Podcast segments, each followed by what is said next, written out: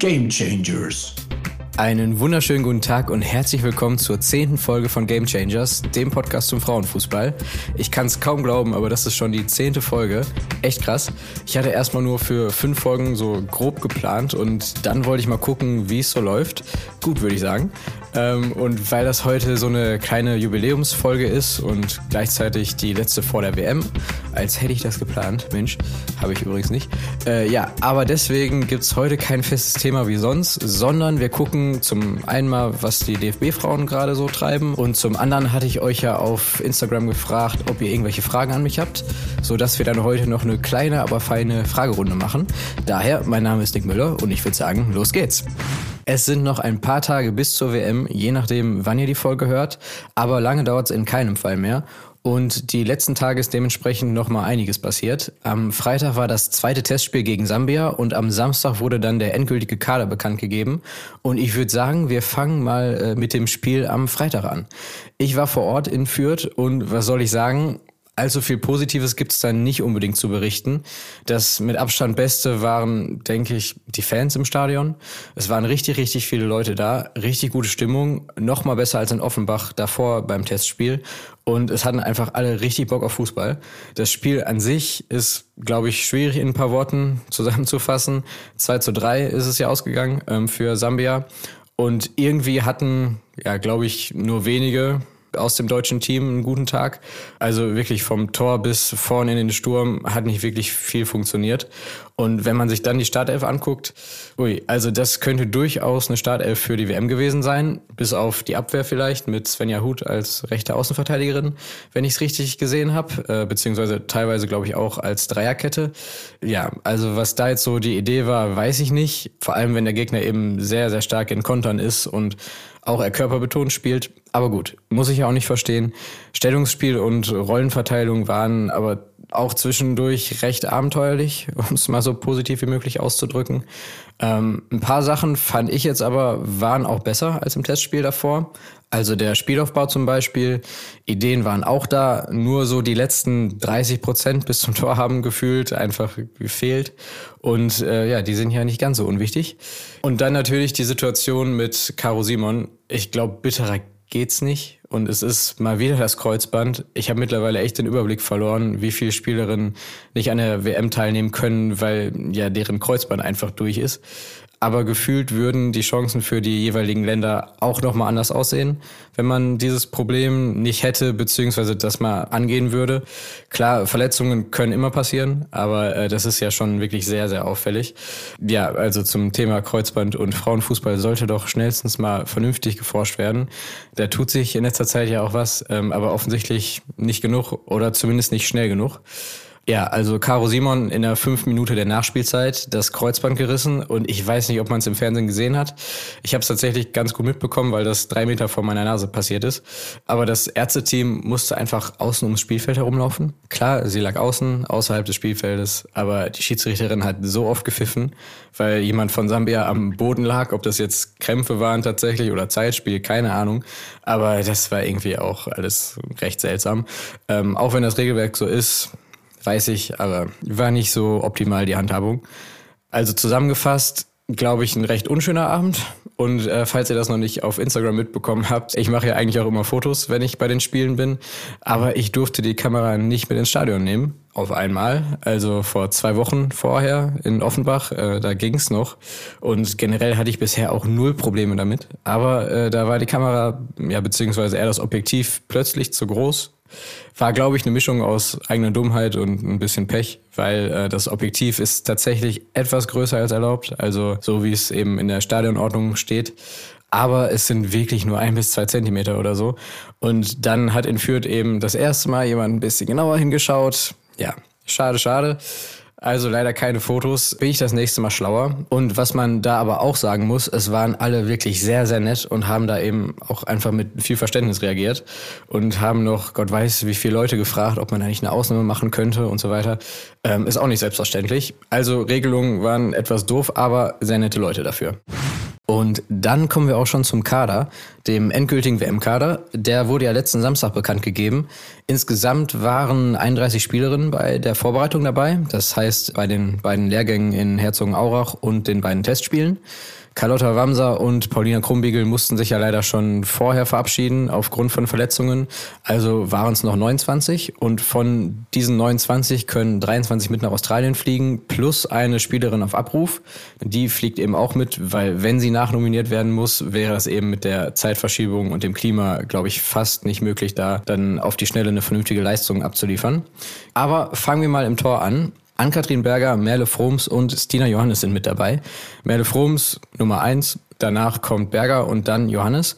Heißt, Ena Mamutovic muss leider zu Hause bleiben. Bei Froms und Berger war es ja irgendwie klar, dass sie mitfliegen. Und dann musste man sich eben noch zwischen Stina Johannes und Ena Mamutovic entscheiden. Weiter geht's mit der Abwehr. Im Aufgebot sind Sarah Dorsun, Marina Hegering, Kati Henrich, Sophia Kleinherne, Sjoke Nüsken und Felicitas Rauch. Heißt, Sarah Linder und Caro Simon sind nicht dabei. Caro Simon wäre eigentlich dabei gewesen, hat Martina Voss-Decklenburg auch nochmal betont. Und das macht die Sache ja nochmal so viel bitterer, als sie eh schon ist. Also wirklich in den letzten Spielminuten vor dem Turnier verletzt man sich dann. Und man wäre dabei gewesen, auch nachdem man sich zurückgekämpft hat in die Nazio und vor allem auch nachdem sie ja eine längere Zeit gar nicht berücksichtigt wurde, dann kämpft man sich zurück und dann echt in den letzten Minuten, also das ist echt eine Sache, da weiß ich gar nicht, was ich noch dazu sagen soll. Ja, heißt gleichzeitig aber auch, dass eine andere Spielerin die Chance bekommt, bei der WM mitzuspielen. Wer das jetzt von den Abwehrspielerinnen ist, möchte ich aber gar nicht tippen oder raten. Und was ich auch noch sehr schön finde, dass Joko Nüsken dabei ist. Endlich mal, muss man ja fast sagen. Letztes Jahr zur EM hat es ja leider nicht ganz gereicht. Äh, sie war ja auch vorher, meine ich, verletzt gewesen und konnte dann eben nicht mehr ganz aufholen. Also umso schöner, dass es jetzt geklappt hat. Und da bin ich auch sehr gespannt, was da noch alles kommt. Sie wechselt ja auch zur nächsten Saison zum FC Chelsea. Also ich glaube, da können wir noch äh, viel erwarten. Okay, weiter zum Mittelfeld und Angriff. Das wird jetzt eine etwas längere Aufzählung. Anjomi, Brandt, Bühl, Debritz, Freigang, Hagel, Hut, Lattwein, Leupolz, Lohmann, Magul, Oberdorf, Popp und Schüller hätten wir da. Das sind sie alle, unsere Mittelfeld- und Angriffsabteilung für die WM. Und auch da mussten sich ja ein paar verabschieden. Carlotta Wamser und Paulina Krumbiegel, hatte ich ja vorhin schon mal erwähnt, sind beide vorzeitig abgereist wegen Verletzungsproblemen. Und für Melissa Kössler und Tabea Wasmut, beziehungsweise jetzt Sellner, hat ja vor kurzem geheiratet, ähm, ja, für die beiden hat es leider auch nicht gereicht. Bei Melissa Kössler war es jetzt nicht unbedingt eine große Überraschung. Sie war ja auch erst auf Abruf nur und wurde dann eben durch ja, dieses ganze Durcheinander mit dem FC Bayern nachnominiert. Und bei Tabea Sellner habe ich tatsächlich schon befürchtet, dass das ein bisschen so in die Richtung laufen könnte. Erstens, weil die Positionen saustark umkämpft sind da vorne. Also generell natürlich in der Nazio, aber momentan im Angriff gefühlt noch mal einen Tacken mehr. Und zweitens, weil sie ja auch bei Wolfsburg nicht unbedingt viel Spielzeit bekommen hat in der letzten Saison und konnte sich dementsprechend auch nicht wirklich zeigen und ja zusätzlich Spielerfahrung dann sammeln. Ähm, vielleicht wäre da so ein Move wie bei Sarah Dorsun Anfang letzten Jahres ganz gut jetzt. Also Dorsun hatte eben auch recht wenig Spielzeit bei Wolfsburg und ist dann eben während der Winterpause 21, 22 nach Frankfurt gewechselt, damit sie da eben spielen kann und sich auch zeigen kann, äh, damit das eben nochmal was wird mit der Nationalmannschaft. Und das äh, hat ja wohl funktioniert. Letztes Jahr bei der EM dabei und dieses Jahr auch bei der WM. Was übrigens auch ganz interessant ist, finde ich zumindest, ist, wie die Spielerinnen in den Vereinen verteilt sind. Weil Wolfsburg stellt von den 23 einfach mal 10. Ist eine Ansage. Frankfurt ist mit 5 dabei, Bayern mit 4, dreimal auch Chelsea mit ähm, Leupolz, Berger und Nüsken dann ab nächster Saison. Und Sarah Debritz spielt bei Lyon sollte ja eher ein Zeichen dafür sein, dass zumindest einige Strukturen schon ganz gut eingespielt sind. Gerade wenn man Richtung defensives Mittelfeld, Abwehr und Tor guckt, da sollten fast nur Wolfsburgerinnen zu finden sein. Aber gut, nochmal zurück. Zusammengefasst sind aus dem Kader eben Mamutovic, Linda, Kössler und Sellner raus und Caro Simon, Krumbiegel und Wamser wegen Verletzungen ja, passt so mit dem überein, was ich mir irgendwie gedacht hatte. Ich hatte ja schon mal vor ein paar Wochen eine Folge zum erweiterten Kader gemacht und passt auch zu dem, was ihr auf Instagram geschrieben habt.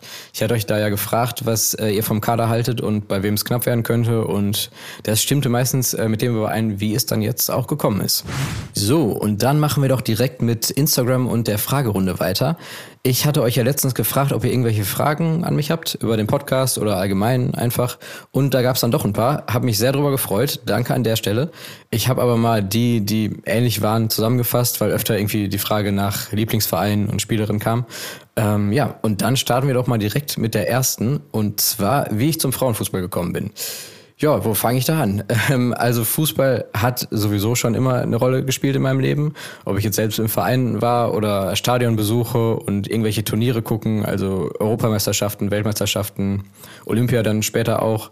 Völlig egal, alles, was irgendwie mit Fußball zu tun hatte, fand ich toll. Und da gab es dann tatsächlich auch nie so den Unterschied zwischen Männer- und Frauenfußball.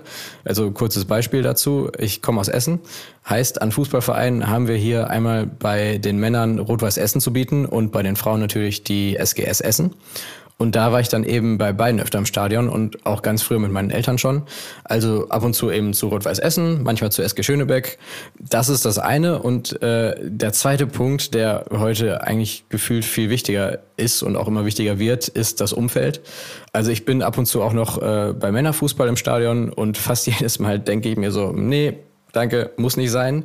Einfach weil da dann häufig irgendwelche Idioten sind, die irgendwelche absolut bescheuerten Weltansichten haben, angefangen bei Homophobie bis hin zu irgendwelchem Frauenhass, auch dann äh, Richtung Frauen können sowieso kein Fußball spielen. Das ist dann ja häufig noch das harmloseste. Äh, und ja, generell einfach irgendwie so dieses ganze Macho-Gehabe, da, das kann ich nicht so gut ab. Ist natürlich jetzt eine krasse Verallgemeinerung. Ich weiß, dass bei weitem nicht alle Fans so sind äh, und auch nicht alle Vereine. Aber häufig ist das so die Atmosphäre, die da rüberkommt und vermittelt wird. Und äh, da ist mir der Frauenfußball doch tausendmal lieber. Plus die Spielerinnen haben auch äh, eine Persönlichkeit und Werte, die die vertreten. Ist auch ganz gut, wenn man in der Öffentlichkeit steht, finde ich. Da sind mir äh, einige Kandidaten im Männerfußball ja ein bisschen zu anpassungsfähig und so nach dem Motto unterwegs, Hauptsache nicht anecken und den Mund aufmachen. Ja, das dazu. Also zusammengefasst, Frauenfußball war sowieso schon immer irgendwo da und dann eben jetzt durch das ganze Umfeld ist mir äh, das doch viel lieber. Auf zur nächsten Frage. Lieblingsspielerin. Allgemein beziehungsweise aus der Nazio und aus dem Ausland. Ganz schwierig, ehrlich. Also allgemein kann ich es echt nicht sagen. Ich finde, bei ein paar Spielerinnen ist die Entwicklung echt spannend und interessant einfach auch dann auf die Zukunft gerichtet. Und bei anderen Spielerinnen finde ich die Rolle echt krass, die die dann auf dem Feld erfüllen. Ist ganz unterschiedlich. Ja, aber um jetzt einfach mal ein paar Namen zu nennen, äh, in der Nazio finde ich Oberdorf und Nüsken gerade am interessantesten. Nüsken könnte, glaube ich, gerade kurz vorm ja, Durchbruch in Anführungszeichen stehen, äh, wie ich das so wahrgenommen habe. Die hat sich in der letzten Saison immer weiter verbessert, ist jetzt auch bei der WM dabei, wechselt nächste Saison zu Chelsea, also das könnte richtig was werden. Und bei Obi generell einfach krass, was die für ein Standing auf dem Platz hat. Also ich kann mir vorstellen, dass man als äh, Mitspielerin direkt mal um einiges beruhigter ist, wenn man eben jemanden wie Lena Oberdorf neben sich hat. Äh, sie holzt zwar auch immer ein bisschen rum, aber sie muss ja auch irgendwie ihren Ruf verteidigen. Ähm, bei Merle Froms zum Beispiel ist es ähnlich, finde ich. Also die strahlen beide einfach eine gewisse Ruhe und ja, Sicherheit aus, dass äh, man schon merkt, ob sie gerade eben auf dem Platz stehen oder nicht. Auch gerade bei Froms das ganze Stellungsspiel und die Präsenz nicht nur vorm Tor direkt, äh, die macht ja auch gerne mal den ein oder anderen Ausflug als Libero, muss man auch erstmal können. Ja, und international würde ich sagen Magdalena Eriksson. Da merkst du halt auch, ob sie äh, gerade Abwehrchefin ist oder eben jemand anderes. Äh, bringt auch sehr viel Ruhe ins Spiel und hat eine gute Übersicht. Da bin ich auch wirklich sehr, sehr gespannt drauf und freue mich auf die nächste Saison, wenn sie dann bei Bayern spielt. Wird das Spiel der Bayern wahrscheinlich auch nochmal ein Stück weit verändern. Okay, die nächste Frage. Welchen Verein supportest du?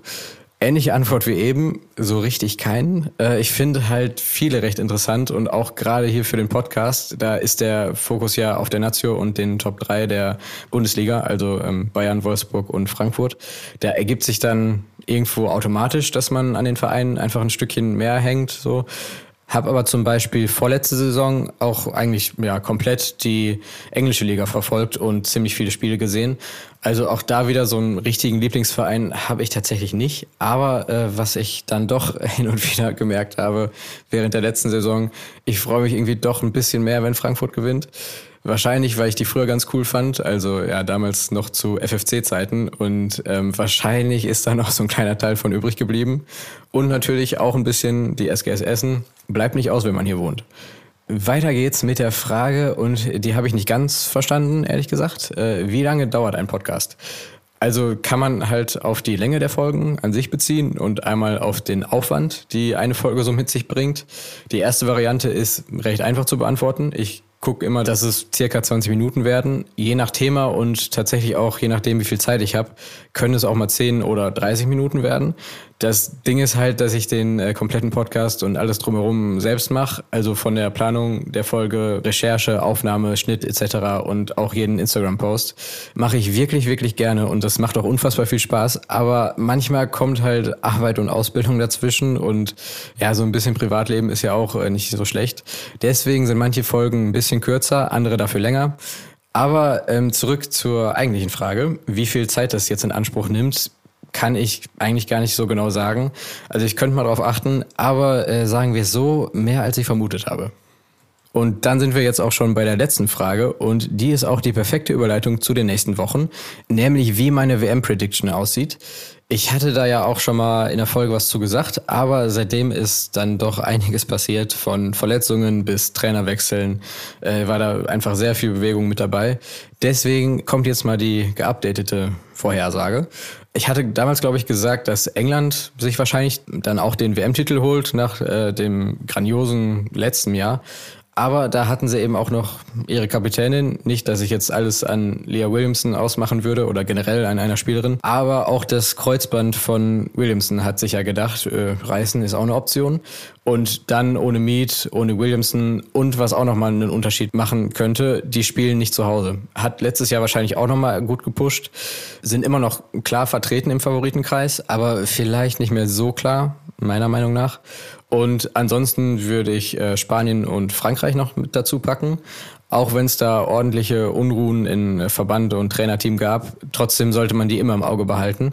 Brasilien könnte auch mal wieder interessant werden, wobei vielleicht nicht unbedingt äh, Top-Favorit. Und natürlich die USA, die haben teilweise da so viel Erfahrung auf dem Platz und auch neben dem Platz, die sollten auch sehr, sehr weit kommen können. Ja, und Deutschland auf dem Papier auch klare Mitfavoriten. In der Praxis haben wir alle das Spiel letzte Woche gegen Sambia gesehen. Für die, die es nicht gesehen haben, war nicht so geil. Und auch die Spiele davor waren jetzt nicht wirklich überzeugend.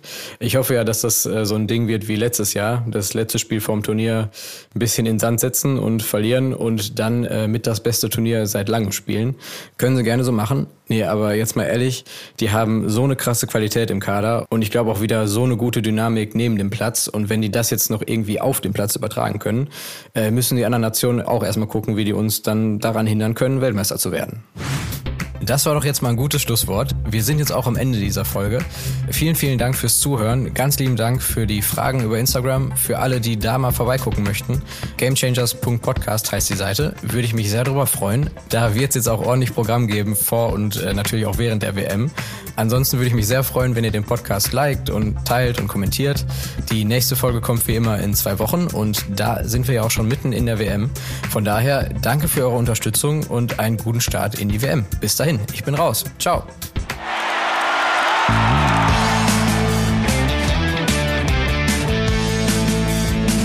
Game Changers.